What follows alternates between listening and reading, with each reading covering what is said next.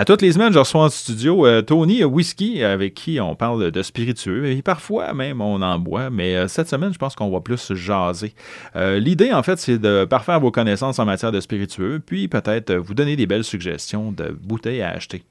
Alors, salut Tony. Salut Pat. Qu'est-ce qu'on fait cette semaine?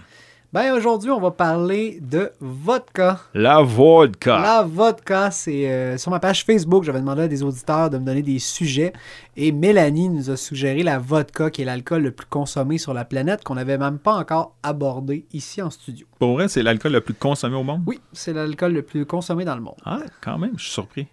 Ben, il est incolore, on peut le mixer avec euh, plein d'affaires. Il y a aussi beaucoup de pays.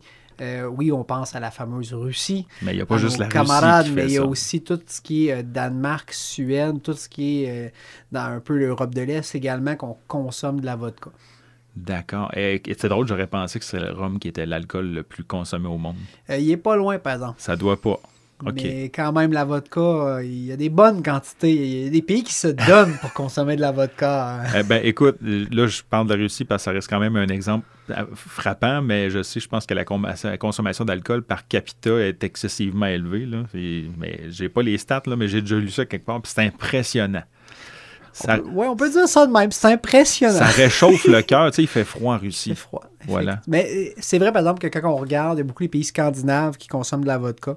Euh, il y a beaucoup la Russie. On parle de pays quand même assez nordiques, assez froids. Ça, ça l'aide à se réchauffer, dans le fond. Ben, ouais.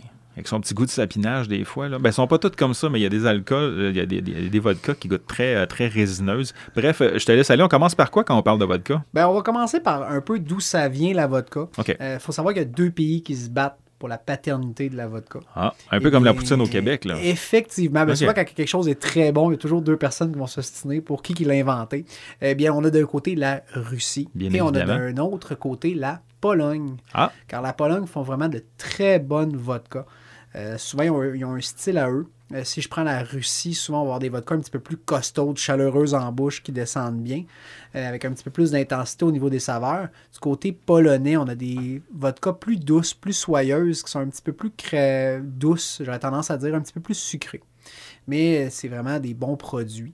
Euh, même que le premier qu'on va parler, c'est à la Zebrushka. la La Zebrushka. Zebrushka. J'ai déjà entendu ce nom-là. Euh, c'est c'est pas elle qui a, qui a un, qui a un brin de foin dedans ou quelque chose comme ça? Exactement, on peut la surnommer aussi euh, la vodka à l'herbe de bison. À l'herbe de bison, ou c'est la ça. vodka de bison. Si vous la cherchez sur la- le site de la SAC, vous marquez vodka bison, vous allez la trouver. J'ai pas eu la chance d'écouter, mais il semblerait que c'est une excellente vodka. Elle est excellente, elle est autour de 27 Quand même. C'est fait comme j'ai en Pologne, fait qu'on a un style de vodka quand même assez doux, euh, assez sucré. Euh, ils utilisent dans le fond l'herbe de bison. C'est qu'en Europe, il y a les derniers bisons qui sont en Pologne, puis il y a une espèce d'herbe de foin qui pousse dans ce coin-là, puis dans chaque bouteille, ils mettent un brin d'herbe.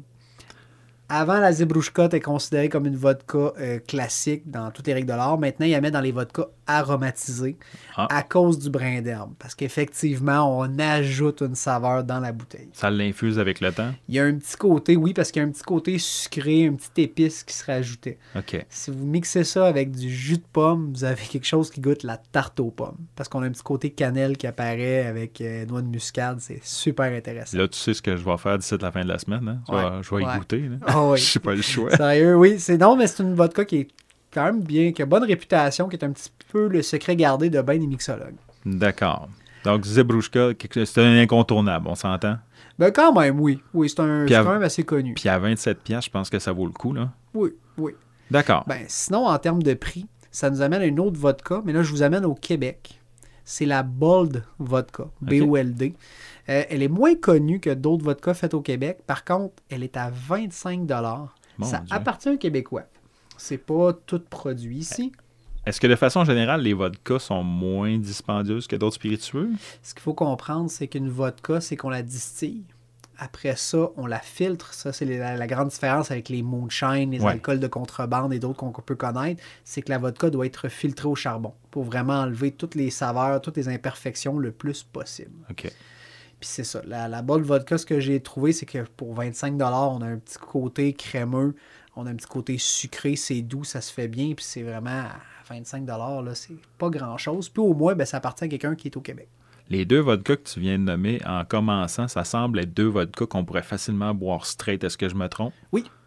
Parce que tu sais, tu parles quand même de douceur, euh, de quand même. Oui, c'est des vodkas qui se prêtent bien à être mixés. Ils pourraient se prendre en les fameux shots, parce qu'il faut savoir que traditionnellement, la vodka, ça se boit en shot. Fait qu'on se cachera pas, là, qu'on n'ira pas dans la grande finesse à ce moment-là si on n'est pas le claquer d'un coup. Ouais. Ce qu'on veut, c'est qu'elle donne pas trop mal à la tête. Ce qui est quand même important, somme toute. Oui, quand même. OK, comme euh, est-ce que tu as d'autres suggestions en Bien, matière de vodka? En termes de vodka, on, souvent on a tendance à penser que la vodka est faite avec des patates.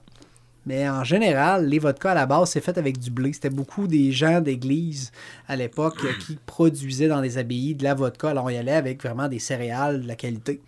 Mais par la suite, les gens un petit peu plus pauvres qui avaient moins de moyens ont trouvé plein de façons inventives d'utiliser les fleurs de patates, Dont les la pommes patate. de terre, le navet. J'ai vu des vodkas de navet également. Tout, tout, tu sais, des légumes racines, tu sais, des affaires qui coûtent pas cher. Là. Des choses qui coûtent pas cher et qui poussent bien dans le froid. Parce qu'il faut pas se Voilà. cacher, il y a quand même un, un climat qui se rattache Ben là, tu parles de. Pologne, tu parles de Russie, c'est des climats qui sont. euh, euh, tu sais, la Russie, c'est grand, là, mais il y a quand même une bonne partie de la Russie qui est presque subarctique, là, je veux dire. euh, Oh oui, on parle de froid. Alors oui, ça prend le- le- des légumes qui vont pousser là. Alors les légumes racines peuvent faire également de la vodka. C'est les deux trucs qui sont acceptés, la céréale et on a les légumes racines. Puis là, je vous amène dans mon petit coin de pays, euh, dans le comté de Port-Neuf. Vous avez la distillerie Ubald qui fait une vodka 100% patate. Oh, Là, on est dans un produit un petit peu plus haut de gamme. On est dans le 50 la bouteille pour une vodka de patate. pour une vodka de patate, mais qui est faite à 100% de patates d'ici. Euh, dans le fond, c'est que ça leur permet de prendre toutes les patates euh, qui sont, dans le fond, qui ne peuvent pas être vendues Qui est déclassé, qui sont déclassées. Ça leur permet de les Puis là-dessus, la distillerie Ubald, euh, j'espère pouvoir aller les visiter. J'aimerais bien ça, être capable de m'organiser un rendez-vous avec eux. C'est un rendez-vous. Ouais. Mais c'est ça, c'est qu'il y a un beau côté euh, du fait qu'on peut utiliser les patates qui sont déclassées au lieu de les jeter, ben, ça permet de les, re- de les transformer en alcool. Cette fameuse brèche-là, le, le- le résidu de la distillation peut être réutilisé dans les champs pour engraisser nos sols. Ben oui. Puis après ça, ben, je sais que la distillerie a sorti récemment euh, un gin fait de maïs parce qu'on doit changer la céréale si on veut alterner nos champs pour garder nos champs en santé. Mhm. Alors là, on y va avec un gin fait à partir, je crois, de maïs. Fait que là, il faut une bâche de, une bâche de gin de maïs, une bâche de vodka de patate. Et oui. Puis là, ils étendent les, que- les composts dans les champs. Ouais, non. Fait que je risque de vous revenir avec une chronique probablement sur euh, Ubal, la distillerie, parce qu'on a un beau côté, là, le, le côté agricole qui est très fier dans ce côté-là. Sinon, si euh, on va plus at large, euh, parce que tantôt tu parlais de filtration, je sais qu'il y a des compagnies qui se veulent un peu plus fancy dans leur processus de filtration. Là, tu sais où je m'en vais, je pense, hein? Un je, petit je- peu. je parle de la vodka, euh, la Crystal Skull vodka. Que- qui est un des propriétaires est Dan Aykroyd, aussi connu pour le rôle de Stance dans SOS Fantôme. Euh, mais Dan Aykroyd est très très fier de sa vodka, il en parle ouvertement. Mais il semblerait, si je me trompe, à moi que je me trompe, là, que sa vodka est filtrée au diamant. Oui, ça existe. Est-ce que ça apporte vraiment quelque chose? Ben, Je veux dire, je veux dire le, le diamant n'a pas de capacité de filtration ou de, de, de- de- neutralisation ou de whatever. hein? en tout cas, s'il y en a une, honnêtement, moi, j'ai pas vraiment vu de différence entre filtré au charbon versus filtré au diamant. Ouais. Euh, je sais aussi qu'on a de la pierre onyx qui est utilisée aussi des fois pour Filtré filtrer à l'onyx? à le- ouais, la pierre d'onyx. Ça sonne euh, juste, des- ça sonne juste big. C'est ça, ça, sonne- ça sonne cool, là, filtrer la pierre d'Onyx. Tu dis, hey, on prend un Pokémon pour faire ça. Euh, non, non, mais c'est c'est vraiment incroyable de se dire, OK, on va chercher la filtration, mais il y a beaucoup de côtés de tape à l'œil. Honnêtement, la vodka se veut pas un produit de luxe très dispendieux.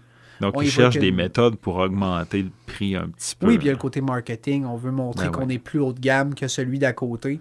Par contre, il existe plein de bonnes vodkas à bas prix. Ouais. Euh, vraiment, là. euh, ou si vous êtes pour mettre un prix plus cher, ben, comme je vous disais, allez-y dans le côté authentique. Allez chercher une vodka qui est faite à partir de céréales euh, d'un pays en particulier. Ou même ici au Québec, en ce moment, on a des producteurs qui font vraiment avec du seigle, avec du maïs, avec de la patate. On a vraiment été chercher notre terroir à nous.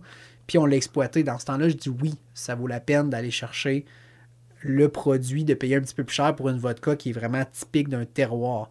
Mais si on est dans une grosse production de masse, avec Ouais. des matériaux qui viennent d'un peu partout, ben, rendu là, même si c'est filtré au diamant, pff, en tout cas, je suis, je suis En un petit peu moins gaga des, des triplement filtré au diamant. En fait, j'ai jamais adhéré à ce marketing-là parce que je comprends pas qu'est-ce que ça peut apporter. Mais bon, c'est bling-bling, c'est fashion, c'est beau. Puis la bouteille, ben, dans la forme de crâne. Puis bon, moi, je suis vendu en partant. Là. ben, il y, a eu une compétition à un moment donné. Là. Il y avait des, des vodkas euh, filtrés 8 fois, 10 fois, 12 fois. Euh, on a vu toutes sortes de choses. À part d'augmenter le prix de la bouteille, là, ben, je vois pas ce que ça peut apporter de plus. Ah non, à un moment donné, c'est filtré. C'est filtré, puis aussi ce qu'on veut pas je trouve qu'un vodka, oui, c'est sans saveur, mais il faut qu'il en reste un petit peu. Là. On a ce côté-là qui, qui reste. Ça reste important. Hey, merci beaucoup, Tony. Ben, ça fait plaisir, Pat. Bonne semaine. Bonne semaine.